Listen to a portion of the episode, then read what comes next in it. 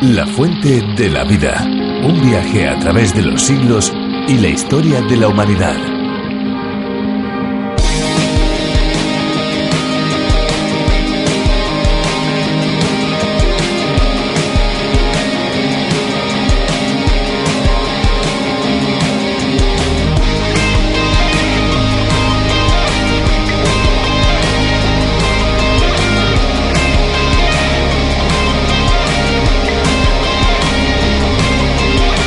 Todos sabemos que hoy en día, y pese a que la ONU la haya declarado como un derecho humano, el agua es un bien ciertamente escaso. Pese a eso, muchas veces uno consciente o inconscientemente deja el agua corriendo más de la cuenta y se desaprovechan litros y litros de agua. Litros que algunos niños en África darían lo que fuera por tener. Por lo cual, cada vez que veamos el agua corriendo y pensemos, bah, no importa. No, no, no, acordémonos de todos esos niños que no tienen agua potable para tomar.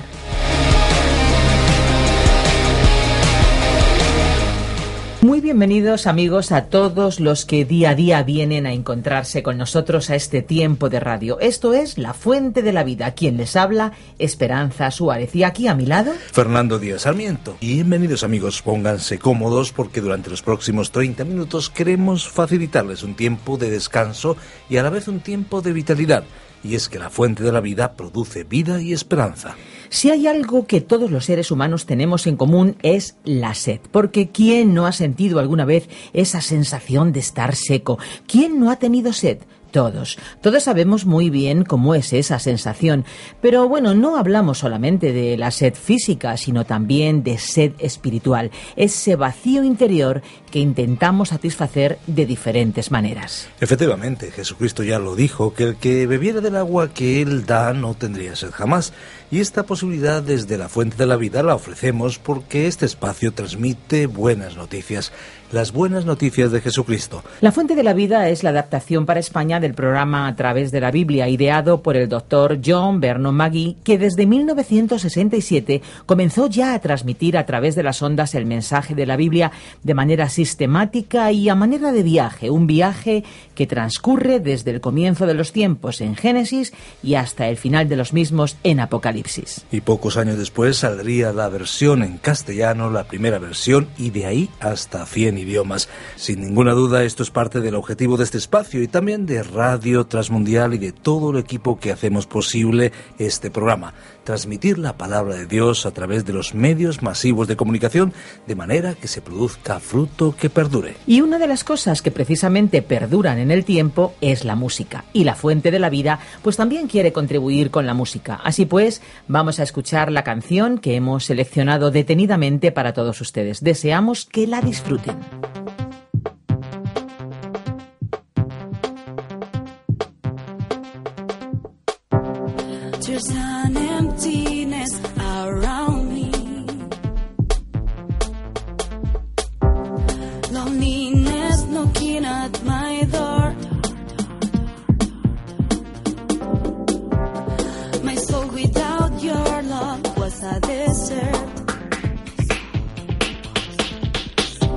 I couldn't continue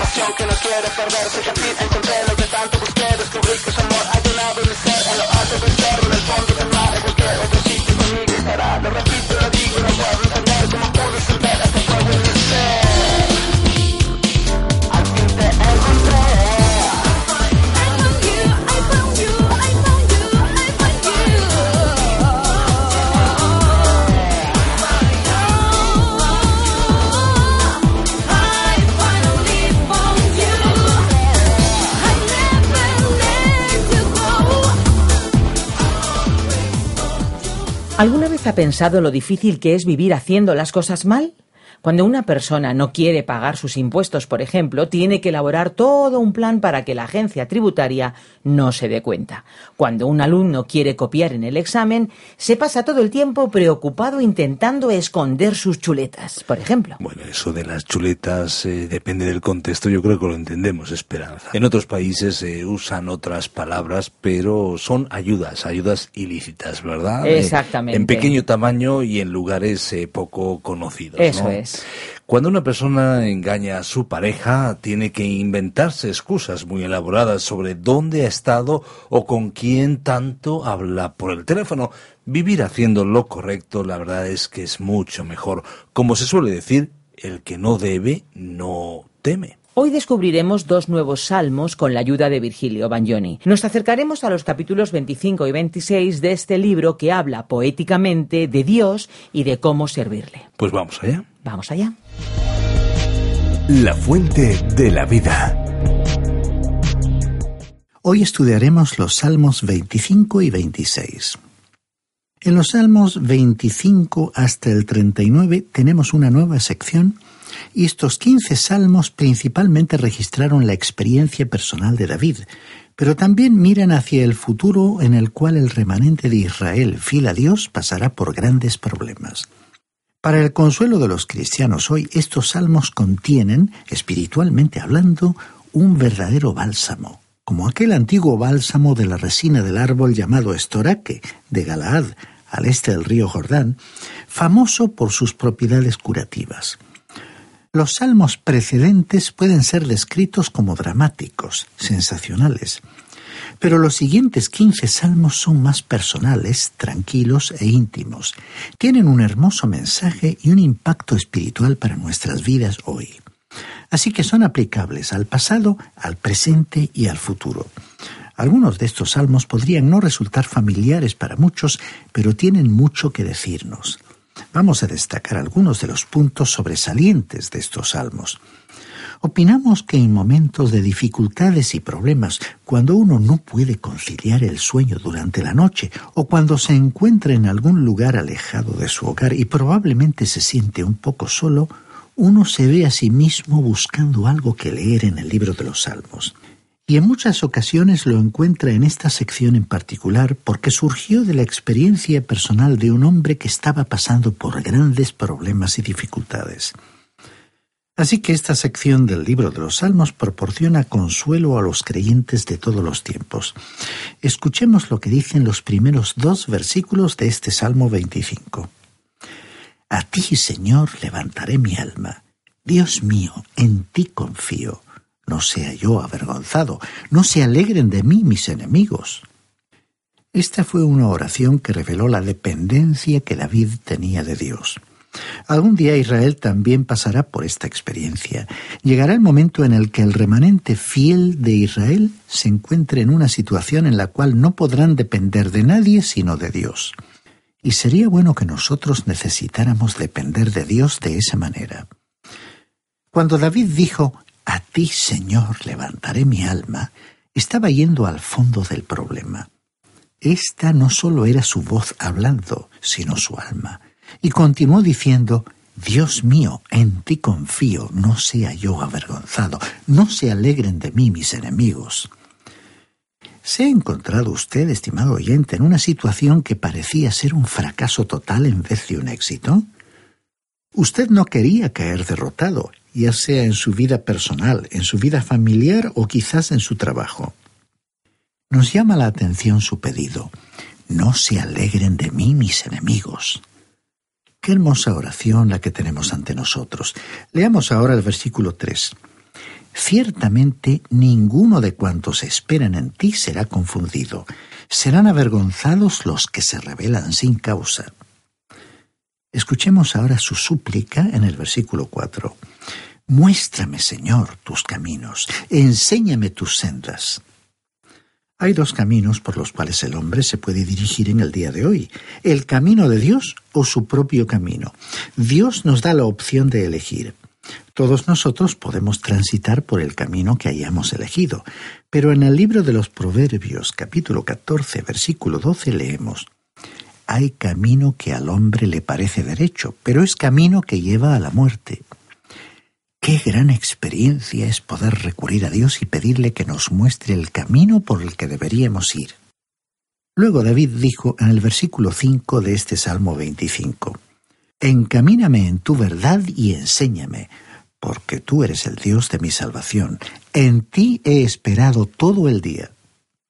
David le estaba suplicando a Dios que le mostrara el camino, y eso nos lleva a decir que lo que tenemos aquí en el idioma hebreo es un salmo acróstico, es decir, que está escrito basado en el alfabeto hebreo, o sea que cada versículo comienza con una letra diferente del alfabeto griego.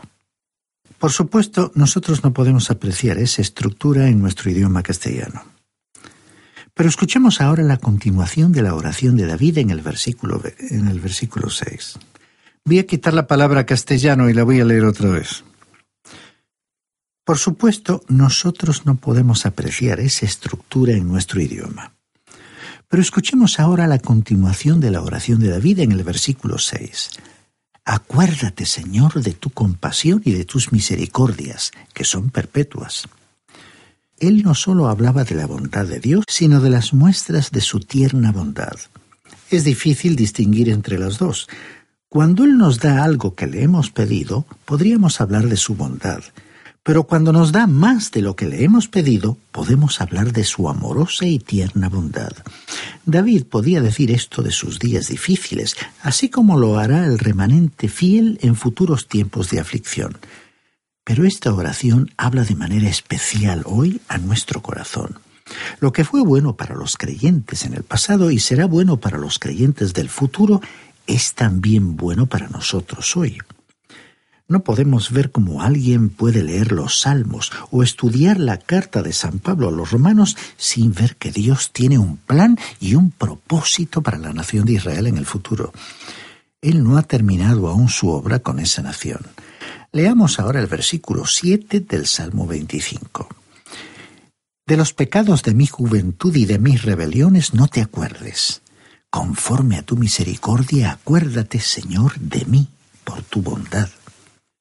David le pidió a Dios no solo que recordase su bondad o las muestras de su tierna bondad, sino también que se olvidara de algo, de los pecados y rebeliones de su juventud. Entonces oró a Dios pidiendo recibir compasión y misericordia. Y Dios es rico en ellas, y las tiene en abundancia para ofrecérselas a usted hoy y aún le quedará en abundancia para ofrecerme a mí. Yo no sé en cuanto usted, estimado oyente, pero yo voy a necesitar mucha misericordia y también me gusta recibir mucha bondad y compasión de parte de Dios. Nuevamente tenemos aquí el pensamiento que leímos en el Salmo 23, versículo 6. Ciertamente el bien y la misericordia me seguirán todos los días de mi vida. Llegamos ahora a la segunda sección de este salmo. Leamos los versículos 8 y 9, donde tenemos la expresión de confianza en Dios. Bueno y recto es el Señor. Por tanto, Él enseñará a los pecadores el camino, encaminará a los humildes en la justicia y enseñará a los mansos su carrera. La bondad de Dios, su amor y su justicia son reveladas en su provisión de la salvación para usted y para mí. Veamos ahora lo que dice aquí el versículo 11. Por amor de tu nombre, Señor, perdonarás también mi pecado, que es grande. Y Dios nos perdona por amor al nombre y la obra de Cristo, nunca por nuestros propios méritos. Usted y yo, estimado oyente, no merecemos el perdón.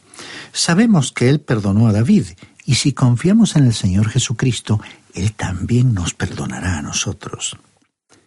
En cierta ocasión un hombre a quien le gustaba blasfemar mucho le dijo lo siguiente a un pastor. ¿Por qué eligió Dios a un hombre como David, que era tan pecador? Y el pastor le respondió, Usted y yo deberíamos sentir un gran consuelo de que él haya actuado así. Si Dios pudo salvar a alguien como David, entonces hay esperanza de que Él le salve a usted y que me salve a mí también.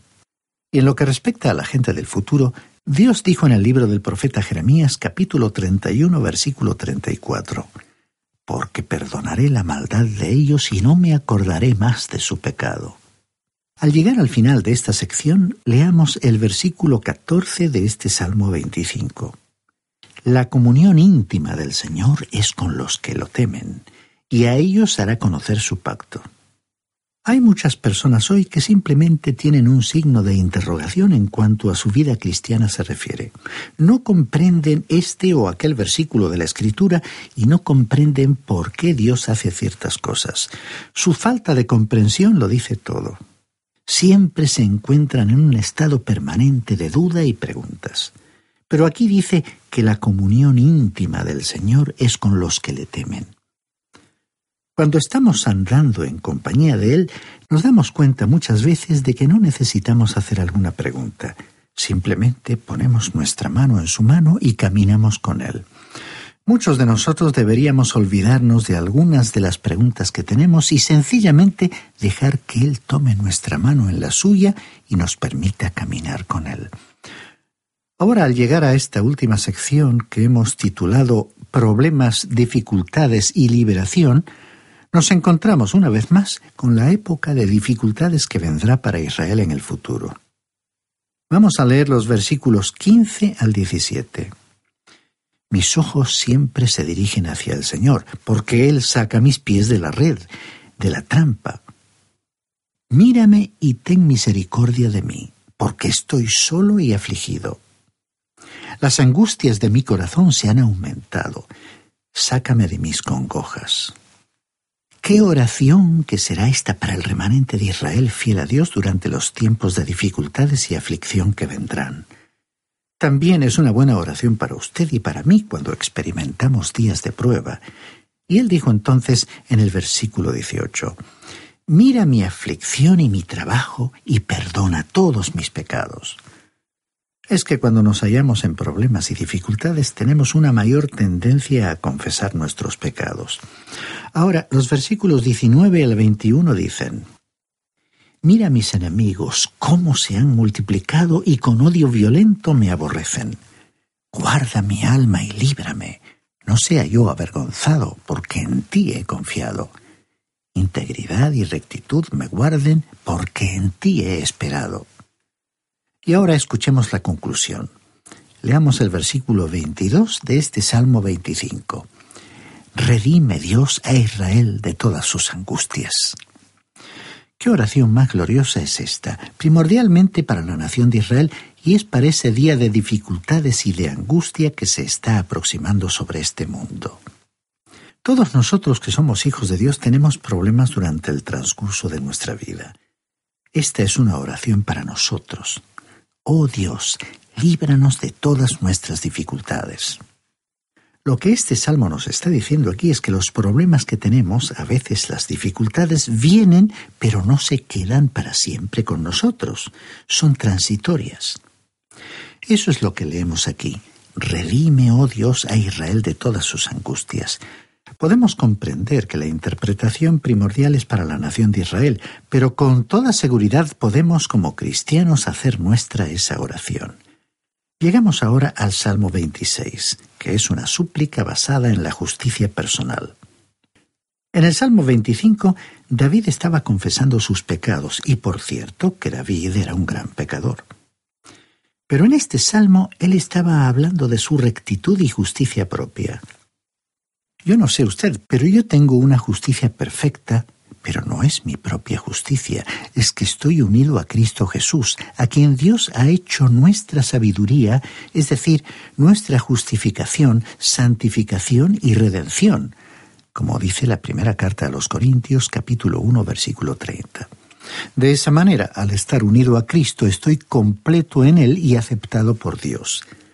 Esto es lo que significa orar a Dios en el nombre de Cristo. Es presentar su obra, sus méritos y su persona con nuestras peticiones. Leamos ahora los primeros dos versículos de este Salmo 26. Júzgame, Señor, porque yo en integridad he andado. He confiado a sí mismo en el Señor sin titubear. Examíname, Señor, y pruébame. Escudriña mis íntimos pensamientos y mi corazón. Este es un salmo que nos habla del andar de David, de su vida en realidad. David cometió un gran pecado, pero cabe destacar aquí que no continuó en el pecado. Lo que David hizo una vez, el rey de Babilonia lo hacía todos los días. El pecado de David se destacó como un trozo de carbón en un muñeco de nieve porque el resto de la vida de David se destacó por su amor a Dios. Se convirtió en una norma para evaluar a los reyes que le siguieron. Cada uno de esos reyes fue juzgado en base a si había vivido siguiendo la conducta de su padre David o no. Si había seguido el ejemplo de David, era aceptado y proclamado como un buen rey. Y este salmo nos hace recordar mucho el primer salmo. Recordemos cómo comienza. Júzgame, Señor, porque yo en integridad he andado. He confiado en el Señor sin titubear. Fue a causa de su fe en el Señor que David no se deslizó y cayó. No fue por ser fuerte, porque él sabía que no lo era, pero él sabía que cuando confían en el Señor, el Señor le sostendría. Continuemos leyendo los versículos 3 al 5. Porque tu misericordia está delante de mis ojos y ando en tu verdad. No me he sentado con hombres hipócritas, ni entré con los que andan simuladamente. Aborrecí la reunión de los malignos y con los impíos nunca me senté. Este salmo es similar al salmo primero en contenido. David dijo, y ando en tu verdad. Esta es una declaración positiva. El primer salmo presentaba el lado negativo. Decía, Bienaventurado el varón que no anduvo en consejo de malos, en el versículo 1. Es más, David afirmó que no convivía con los mentirosos ni se juntaba con los hipócritas, con los que actuaban con falsedad. Como el Salmo 1, versículo 1 decía en otra versión, Dichoso el hombre que no sigue el consejo de los malvados, ni se detiene en la senda de los pecadores, ni cultiva la amistad de los blasfemos. Continuemos leyendo el versículo 6 de este Salmo 26. Lavaré en inocencia mis manos, y así, Señor, andaré alrededor de tu altar. La fe de una persona necesita estar respaldada por una vida recta. Este salmo es muy importante en conexión con esta afirmación. Posiblemente esta sección de los salmos no es tan popular porque enfatiza la necesidad de vivir una vida que agrade a Dios. Y continuó diciendo en el versículo 12, Mi pie ha estado en rectitud, en las congregaciones bendeciré al Señor. David dijo que su pie estaba en ese momento en terreno firme y conocía el terreno que pisaba. Estaba establecido sobre la roca y el terreno firme nos habla de ella. Cuando uno se encuentra en terreno resbaladizo, tiende a caerse. Muchos cristianos se encuentran hoy en esa posición. Flirtean con el mal, con el pecado, están jugando con el mal y se acercan mucho a él. Creen que pueden luchar contra la tentación acercándose a la tentación misma. Por eso es importante tener los pies apoyados en un terreno firme. El segundo libro de Samuel capítulo 22 registró un cántico de liberación del rey David, compuesto en el día en que el Señor le había librado de todos sus enemigos y del rey Saúl. Sus palabras están relacionadas con nuestro tema de hoy. Dijo David, ¿Y qué roca hay fuera de nuestro Dios? Dios es el que me ciñe de fuerza, quien despeja mi camino, quien hace mis pies como de ciervas y me sostiene firme en las alturas. Estimado oyente, en un mundo en el cual, en el ámbito espiritual y en la convivencia social, tenemos a veces la impresión de estar transitando por arenas movedizas, destacamos que el fundamento sólido para enfrentar esta vida y después de ella entrar en la vida eterna es apoyarnos sobre el fundamento sólido del Señor Jesucristo y en su obra de liberación de la cruz cuando murió por nuestros pecados. Y nosotros, al ver aquella obra completa de Cristo en la redención, podemos también engrandecer el nombre de Dios, porque como bien dijera Moisés en su canción del Deuteronomio, Él es la roca cuya obra es perfecta.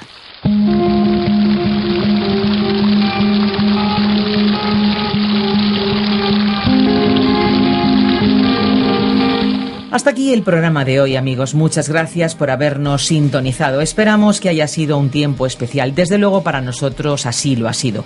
Si desea volver a escuchar este programa o cualquiera de los anteriores, lo puede hacer en www.lafuentedelavida.com. Pues ya saben que es posible bajarse la aplicación de la Fuente de la Vida, buscando la Fuente de la Vida o directamente a través de la Biblia y lo pueden hacer tanto para el sistema Android como para el sistema iOS. Así que disfruten esa aplicación. Cada vez más amigos nos dicen lo beneficioso que es abrir la aplicación y escuchar la Fuente de la Vida cuando quieren. Tomen nota también de nuestro teléfono por si desea ponerse en contacto con nosotros 91 422 05 24 y también tome nota de nuestras direcciones electrónicas info arroba radiocadenadevida.com o info arroba lafuentedelavida.com.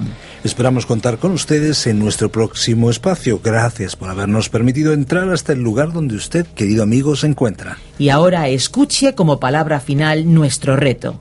Hay una fuente de agua viva que nunca se agota. Beba de ella.